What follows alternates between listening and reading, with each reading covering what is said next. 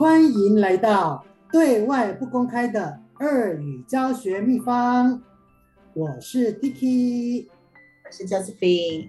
OK，哇，现在现在好像是放暑假了，对不对？放暑假，嗯，差不多要放暑假了，就是我看一下，对，上礼拜几乎是最后一周了。以大学来讲的话，但是以中小学、高中应该这礼拜，现在是六月最后一周嘛，应该应该是这礼拜他们在考期末考第三次段考或者是什么最后的阶段。只是我不确定现在到底有没有回学校实体上课，可是我没有在注意。所以 Josephine 这学期过得还好吗？还 OK，但是就是会是怎么讲？我们才刚前头前半学期的时候，第二学期前半学期都在学校嘛，后来又忽然要回到线上，然后刚开始不是会是像是演练。就是回到线上演练一下，就和去年的上学期一样。去年上学期开学就是很特别，一开学就是在线上教学嘛，然后再回到实体。后来就回到实体，觉得哦，日子回到日常了。结果又演练，演练之后就真的演练成真了，就真的是变成是在 那个家庭线上教学。对，嗯。把它度过到最后学期末了，上个礼拜考完，可是那是学生们放暑假，老师还没啊，老师还要改作业啊，还要改报告啊，还要改期末考啊。但是我想对这个对 Josephine 来说，线上或者线下这样子，不管不管线上或线下，就是教语言教学，其实它它它都还是有这个相同的地方，对不对？主旨是相同，但是它还是会有一些。方式要改变，因为你线下其实还是不大一样，嗯，所以为什么很多老师们都会表达出来，他、啊，为什么要线上？为什么要怎样？尤其这个学期和上学期又不一样，它会是有线上和实体同步，哦，因为有些是，因为刚开始我记得还在呃学期中间的时候，我们还在实体上课，但是有陆陆续续有同学请防疫假。那为了不能剥夺他们的受教权，所以老师们要在教室里头线上，你就是要同时线上和实体。那我听说的国中小、高中老师也是，他们没有办法完全，因为有些家长说小朋友留在家里的话，他就不能去上班，他就要请假，所以小朋友送到。对，然后所以他们变成老师要到学校同时服务。有送到学校来的实体上课同学，然后另一方面还要服务在家里，他可能是防疫假或家长会担心，不希望他让到学校去的那些请的防疫假，一样就在线上，一样是线上实体同步，这会是最大的挑战，嗯、我觉得。嗯，就是好像听，好像这个好像大家说好像就是混成是吗？叫混成，就是一半的在实体，一半的在线上这样。因为会对老师而言是等于像是很双重的负担和压力啦。因为如果全部都是线的话，哦，还可以说用一种线上教学的方式来教导，但是有人在现场，有人在线上，就会比较累一点。嗯嗯嗯嗯。那我相信很多这一学期是这样上课，老师应该心有戚戚，也觉得哦，对，你说的没错。那有那有没有？那你有没有嗯，比如说从这学。当然，这学期是一个一个新的新的新的情况嘛，对不对？就是会有线上跟线下同时上课的情况。那有没有就从以前开始，你在你自你自己觉得，就是每次在上课上课你就会遇到的问题吗？有。上课会遇到，呃，应该是说每一学期我们都教师们都会有所谓的课程大纲嘛。哦，那你说会遇到的问题，大概顶多是带了，就是到了这个班级之后，因为每一年的学生不一样，每个班级的组成分子不一样，所以通常在大概经过一两个礼拜之后，要微调一下上课的教学大纲内容。哦，对，就是那个方法或什么的，因为有时候可能今年这一群学生特别的活泼，今年这群学生都很沉默。对，所以我觉得是看整个班级的的学生组成分子的状况去调整。嗯，所以可能比较多的是要靠老师的经验，对不对？不对啊，我觉得还是有。Josephine 就是一个很有经验的老师，就我所知，因为好像还可以。因为我记得以前在上课的时候，老有一门课叫做教材教法，嗯，那我的老师们就会。教我们要怎么设计教材教法，对不对？哦、然后我们就会写，哦，假设我的学生是怎样，因为老师会出题目，教授们会出题目。嗯、假设你现在要去教国二学生的英文，你应该要怎么设计一学期的课？可是那个叫做想象。对，你就会想象国中生是这样子，那就会设计出来。可是真的到实际的教学场所的时候，你会发现会有还是要需要微调，对，不太一样。那就其实有有一些有一些书，或者有一些有一些呃，有有一些前人的经验。当然，当然自己当然自己有经验是最好的，对不对？因为你自己有经验教学的话，你就你就是可以从你的以前的经验做背书嘛，那你就可以做，马上可以修正你现在的经验。但是有时候是可能，可能可能是比较还没有那么多经验的老师，像我，你我知道你是很有经验，但我是比较没有经验的，所以我就需要看一些，我就需要看一些看一些东西来支持，就是哦，我我可以这么做，我可以这么做这样子，所以就是。今天你就利用这个机会想，想想来跟跟 Josephine 也跟大家分享一下，就是有一些可能这些这些理论可以应用在教学实务上面，这样。也是，因为我还蛮欣赏 Dicky，每次他 Dicky 其实有在那个教学现场待过，然后我很欣赏他一点是，他很喜欢创新，真的。是我很崇拜的，所以这时候他又带给我一些新的启发点，他想要来告诉我他最近读了什么东西，我应该要怎么可以应用在我的教学方法上。还好你是说创新，我你是说 Dicky 在乱搞？没有没有没有没有。OK，那那这个有有几个理论啦，有几个理论其实是大家觉得这个好像对教学会有帮助的。第、嗯、第一个是。葛式塔理论，我不知道 Josephine 有没有听过。葛式塔，不知道。葛式塔，它在德语里头，它是讲的是一个形状或者一个、oh. 一个形式、一个整体的意思。嗯哼。那那如果呃，比如说我们现在看到一个一个东西的话，比如说你看到一个，比如说你看到一个一个瓶子，嗯，一个瓶子，然后你看到是整个瓶子。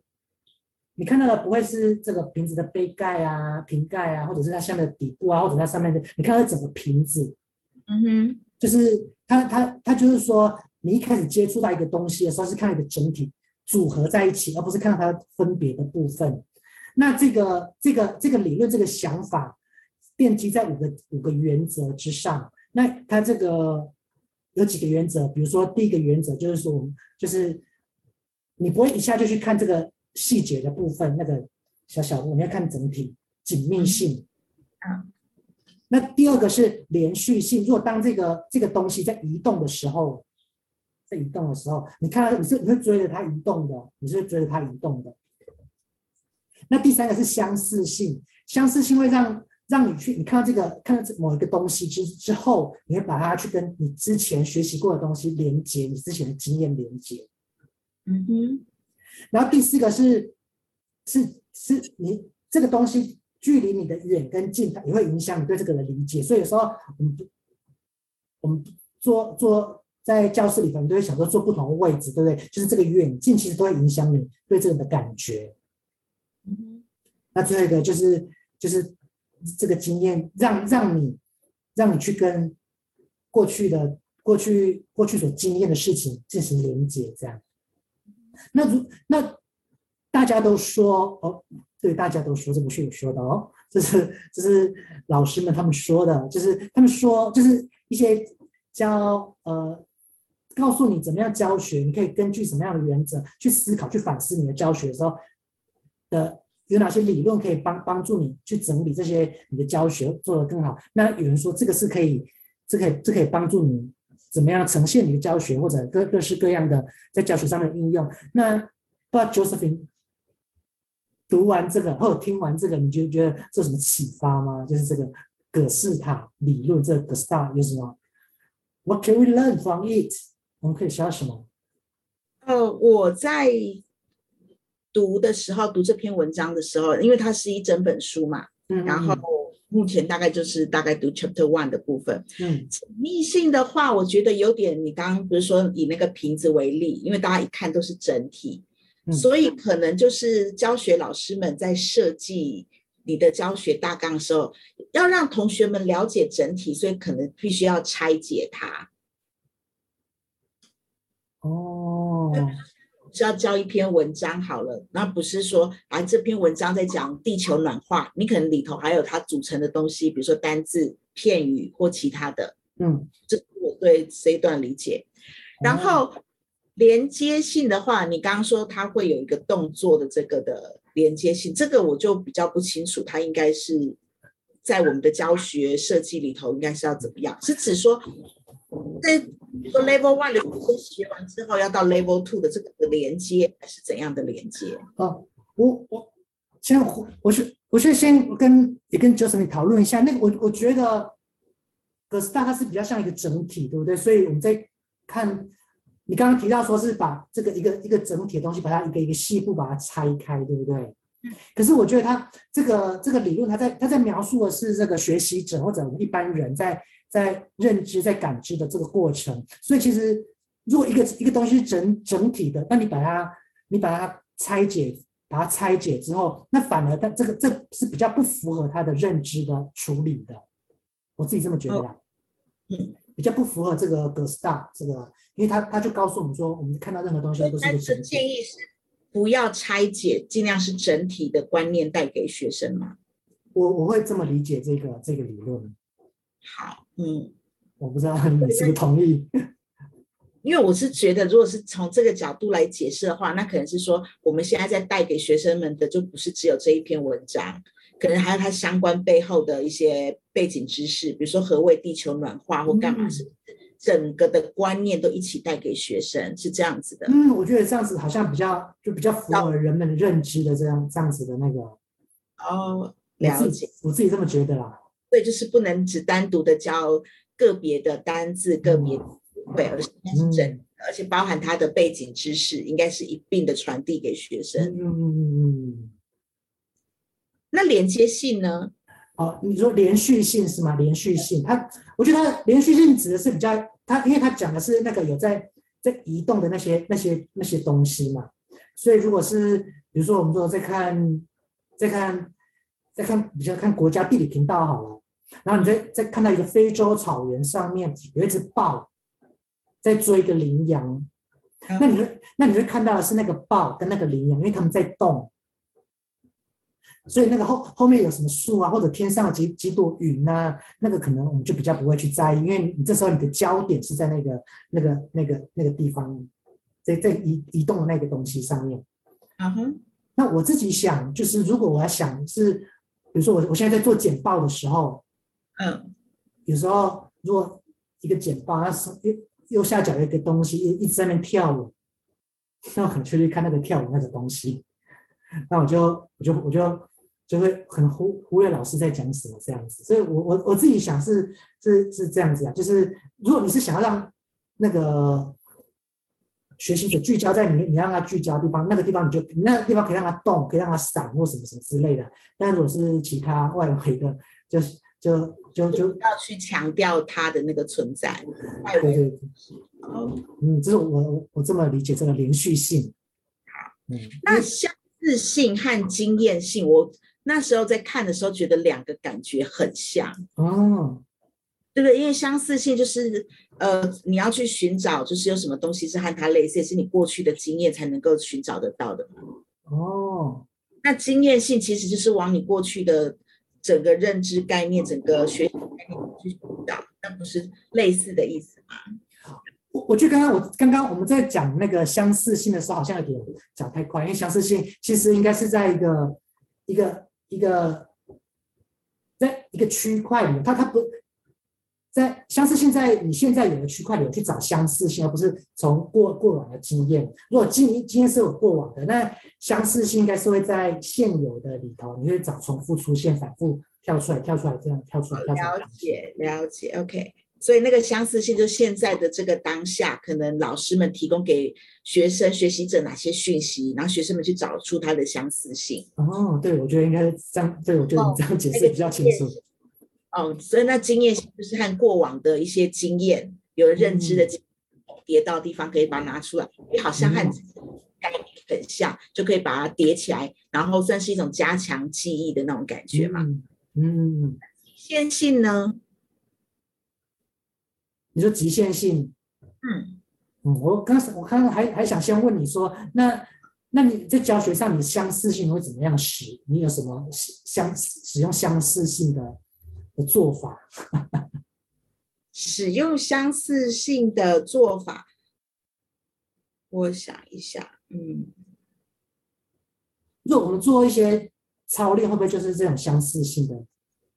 因为这是在相同轨迹，啊、对不对？让他练习，是指反复练习吗？嗯，你觉得算吗？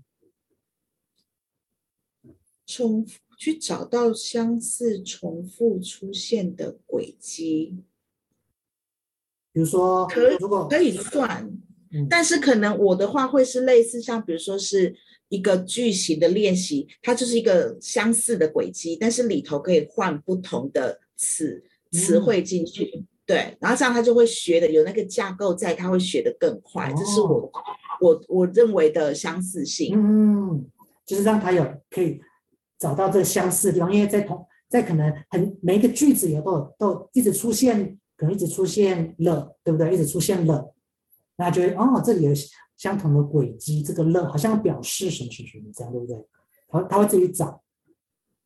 嗯，我觉得我我我大概我我大概觉得，如果相似性的应用，大概也会类似像这样子，就是老师想要训练，想要训练给学生的那个那个那个焦点，然后你让他你在在不同情境下反复反复出现这样，然后他就可以找到这个轨迹。我。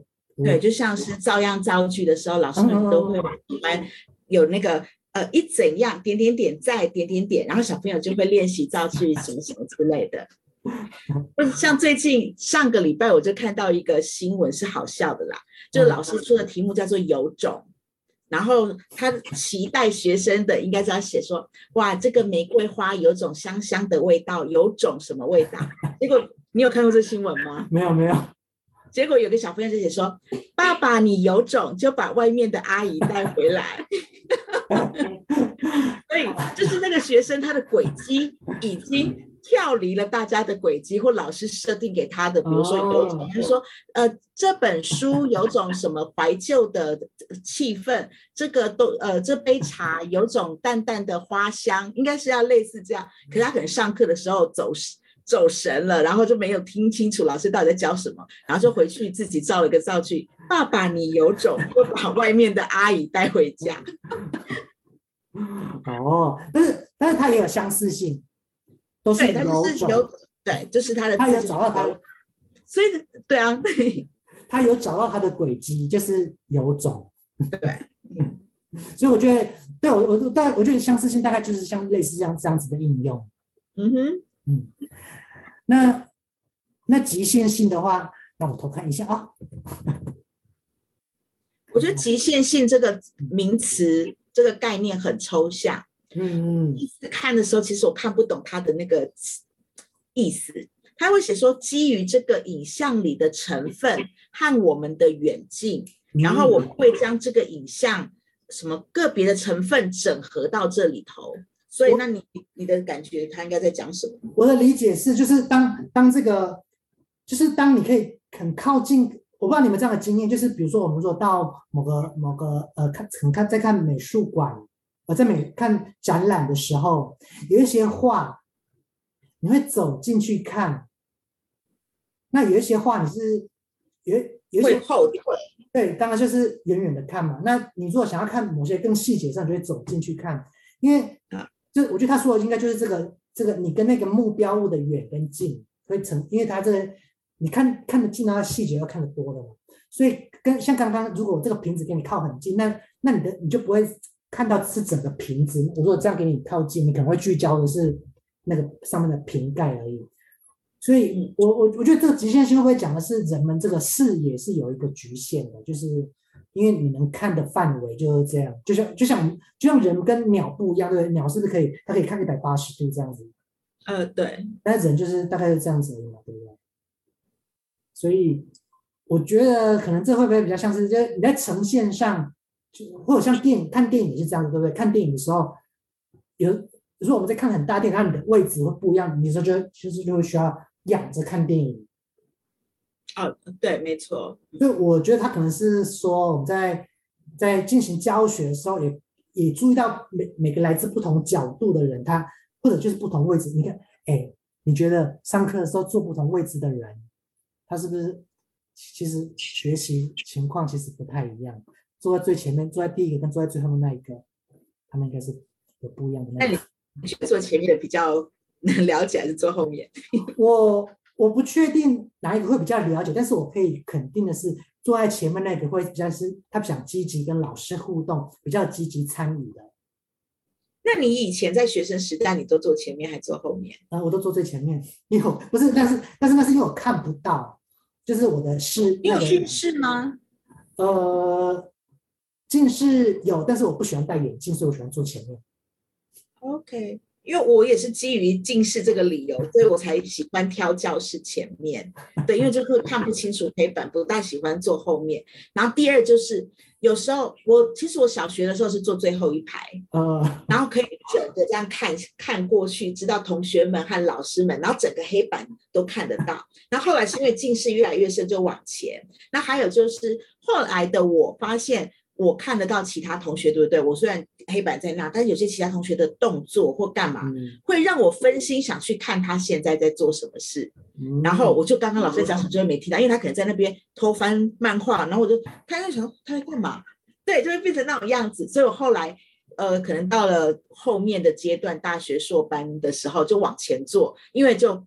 不想跟理其他的人，他们到底在做些什么？然后是完全只看到前头的老师和黑板。可是做前头确实有个小缺点，有时候老师们写的黑板在很旁边的时候，其实是会比较辛苦看，嗯、甚至是看不大到。对，凡是我小学时候坐最后面才是可以整个看到黑板的。嗯，所以这是你是不是就好像我觉得这好像可以解释那个，就是说明那个局限性，对不对？就是跟会跟什么位置有关。嗯所以这代表我们老师们在就是在认知学习的时候应该要怎么样？位置也很重要。对，我觉得我我我我一进一进一进到教室，我会我会想，我这堂课是怎么样？如果这堂课是应该分组，我就自己先去搬好桌子，哎，然后因为有有一些教室的桌子是就是一堆散在那边的，然后那那种我觉得就有点可怕，就是他们好像就是有预设你这是要来演讲的或怎么样，所以。所以我觉得可能就是教室的位置吧。我这个我对这个这这这个对我的启发，就是因为这个会影响他的视野嘛。如果他看到是面对面面对同学的，那他可能会觉得哦，我这堂课我应该跟学同学多一点讨论。那那主要是他就是面向黑板，他说你这堂这堂课设计是老师会多讲一点，然后我主要跟老师互动。我猜想我会这么理解这个这个原则。因为我刚刚只是。额外分析了你刚刚提到的那个搬椅子的事情，Dicky 应该也和我一样，都是属于第一第一个到教室的人吧？对对对对，所以才有资格可以选坐在前面或坐哪里，而且才有时间去排那个桌子。对对对，因为我也通常都是第一个就进教室，甚至在我我觉得反而当老师之后，比学生们更早进教室。你应该也是，欸、你也是比学生还早，因为我们。反而会是觉得哇，待会要上课了，我应该赶快进教室。要，因为我们又要开机。现在老师不像以前的老师，就是拿一本书进教室就好，要把电脑开机，电脑呃那个电脑讲桌设定好，然后要把随身碟插进去，要把我们的 PPT 档案交出来。之后呢，现在的话基本上黑本都是我自己擦的，不大好意思 就是学生擦，而且学生也还没到，所以就把。因为有时候是可能上一个班，他们刚好可能时间太紧迫，然后就还是留很多字迹在板黑板上，我就把它擦掉。整个 setting 好之后，哎，然后再开始去倒杯水或什么，我几乎都是比学生早到的，所以我猜 Dicky 应该也是。对，就是因为我们知道这个这个限制性，它的位置会限制他对他他对这个课程的期待。对吧？对，也会对，所以所以会做，我们就要先去当一下工读生，当一下值日生，感受一下上课前的教室。对。那那那第五个原第五个经验性这个就是可能大家会比较容易理解的，对不对？嗯嗯，就是从你过去的经验找出类似的模式，这样子。嗯，教学就是如此嘛，要学习啦，学习就是如此，你要一段一直累积，一直累，就是学习就是累积的过程嘛。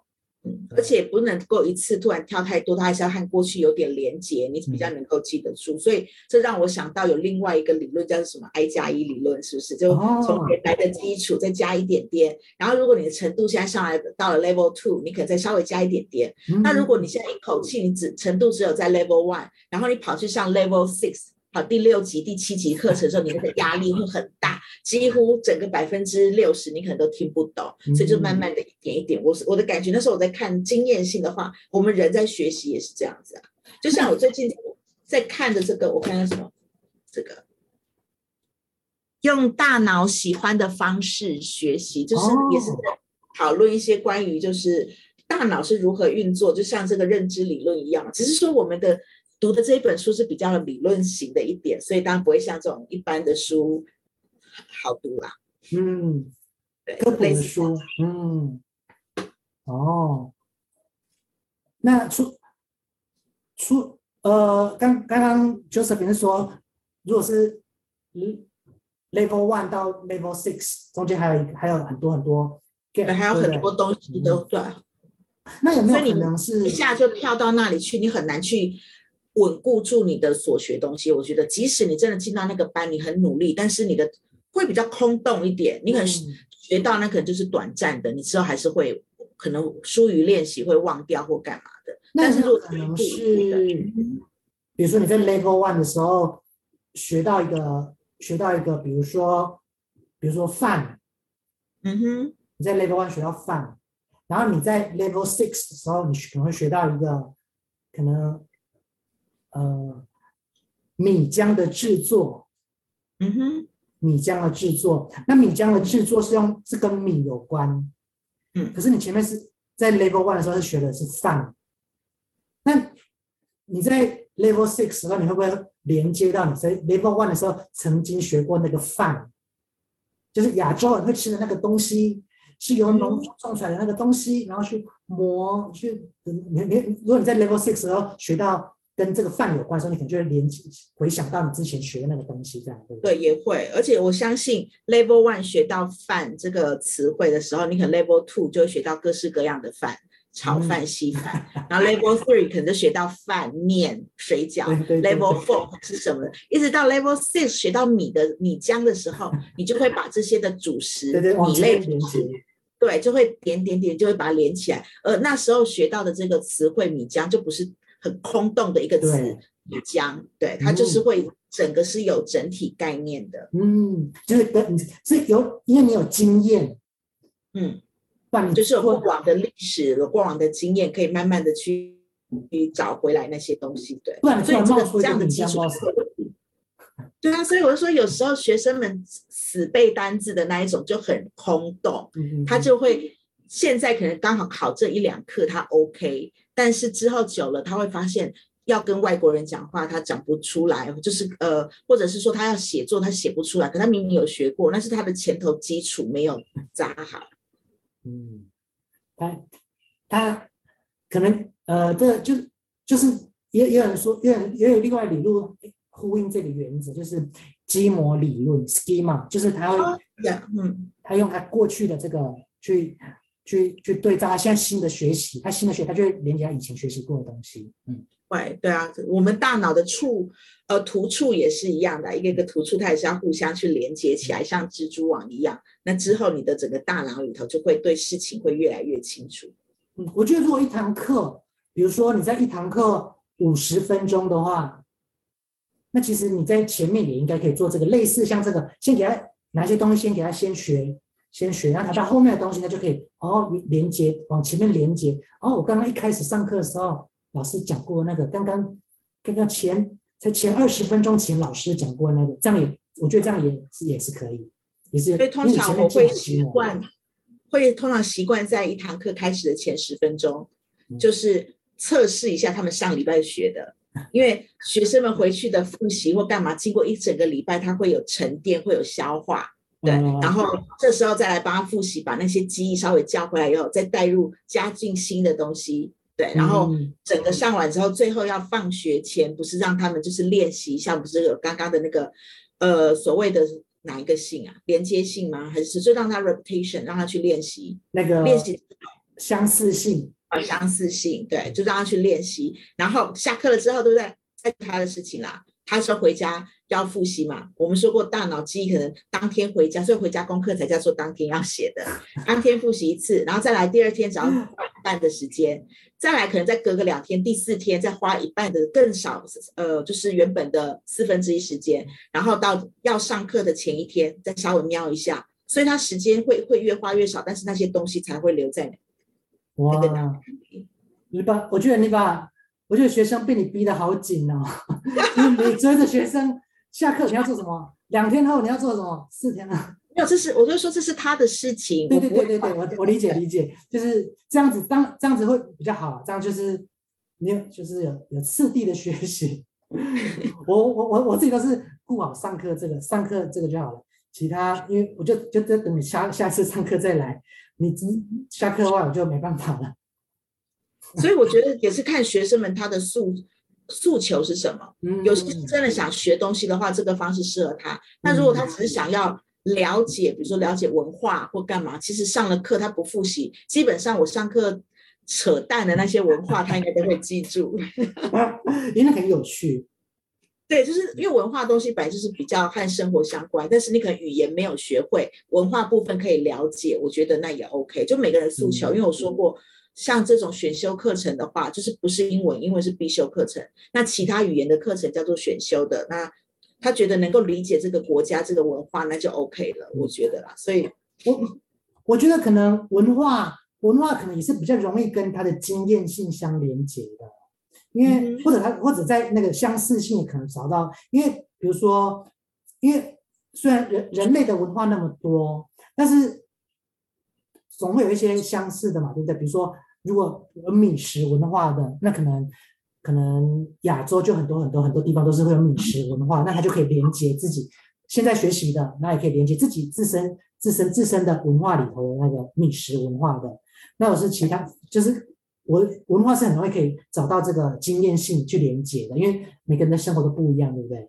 这也是我很我很喜欢聊饮食文化，就是因为民以食为天，每天都要吃的，你就可以稍微提到，哎，这个国家的人他们会吃是怎么样子，说他就很容易可以去，而且他也会比较有兴趣，嗯，所以他也会比较有兴趣。如果突然提到那个国家的比较其他的东西的话，他就觉得和我没有什么关系，然后只是多认听到这么东西，他没有办法去做连接。嗯，嗯，所以这个是就第五个。就是经验性，就是这个，我觉得这是，就是有经验的老师就知道哪哪些东西学生有的，可以可以去现在学可以跟他之前的连接。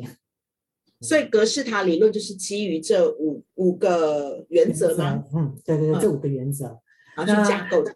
嗯嗯嗯，那我们如果用这个，如果我们大概知道学生的是正正在处理新讯息、处理认这个做认知任务的时候，那你就那你就可以在大概给你就可以，你的教学设计上就可以往这个方向，嗯，这是这是我我从格格式塔理论学习的一些一些觉得有所启发的这个内容啊。嗯，OK，那我们还有很多很多很多很多有趣的理论，那我们是不是下在下一次再跟大家一起分享讨论聊天？好，下一次我们再来继续聊，应该要怎么样在所谓的语言教学的设计上吗？嗯，对，有些什么样的想法或者什么的，大家都可以。那或者是说，呃，现场如果有听众们，你有也是一样是在现场职，就是职业的老师们。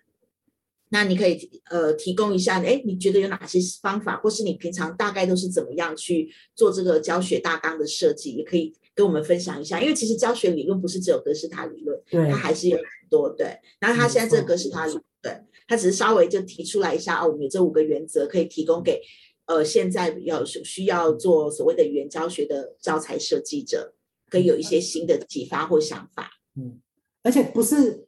这个格式塔理论它不是为了它不是为了教学提出来的，所以它不是为了教学提出来，就是不要不要把它当成不要用这个，就是它只是格格式塔主要是要解释为什么吗？